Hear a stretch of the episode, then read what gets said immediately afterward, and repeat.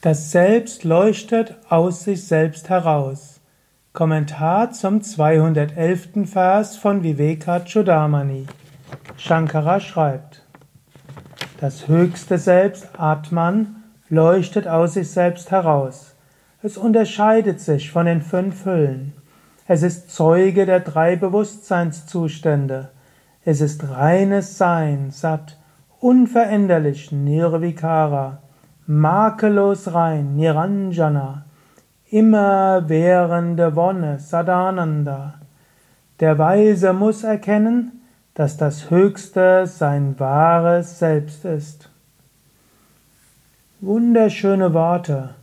In den letzten zig Versen hat ja Shankara viel erzählt über wer wir nicht sind. Diese Phase jetzt sagt er, wer wir sind. Wir sind das unsterbliche Selbst. Und es gilt sich das immer wieder bewusst zu machen. Das Selbst leuchtet aus sich selbst heraus. Das heißt, es braucht nichts. Es ist Swayam Jyoti. Du brauchst nichts, um glücklich zu sein.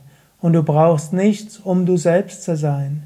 Du bist das unsterbliche Selbst. Und du bist es jetzt und in jedem Moment. Du bist absolut unabhängig und frei. Die äußeren Umstände haben nichts damit zu tun verschieden von den fünf Hüllen, Vilakshana, verschieden von Pancha, den fünf Hüllen Kosha. Also egal, was körperlich passiert, was mit deinen Energien passiert, mit deiner Psyche passiert, es spielt keine allzu große Rolle. Du warst, bist und wirst das selbst sein. Daher sagt er auch, Zeuge, Sakshi, der Dreiheit, Traya, der Bewusstseinszustand der Avastha.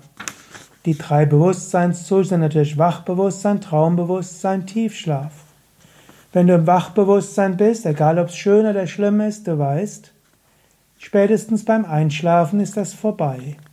Dein Selbst ist unabhängig davon. Du existierst auch unabhängig dieser Umstände. Du brauchst dir keine Sorgen zu machen. Lerne das, was kommt und geht, zu betrachten und nicht zu sehr dich damit zu identifizieren denn du bist Nirvikara, unveränderlich. Und du bist auch Niranjana, unbefleckt.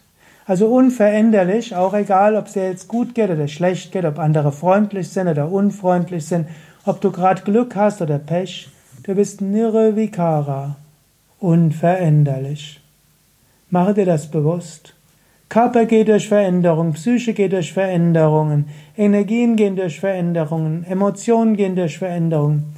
Du selbst bleibst gleich. Erfahre das, erkenne das. Niranjana, du bist auch rein und unbefleckt, was auch heißt, nichts kann dich so sehr berühren, dass du selbst hm, ja nicht mehr was machen kannst.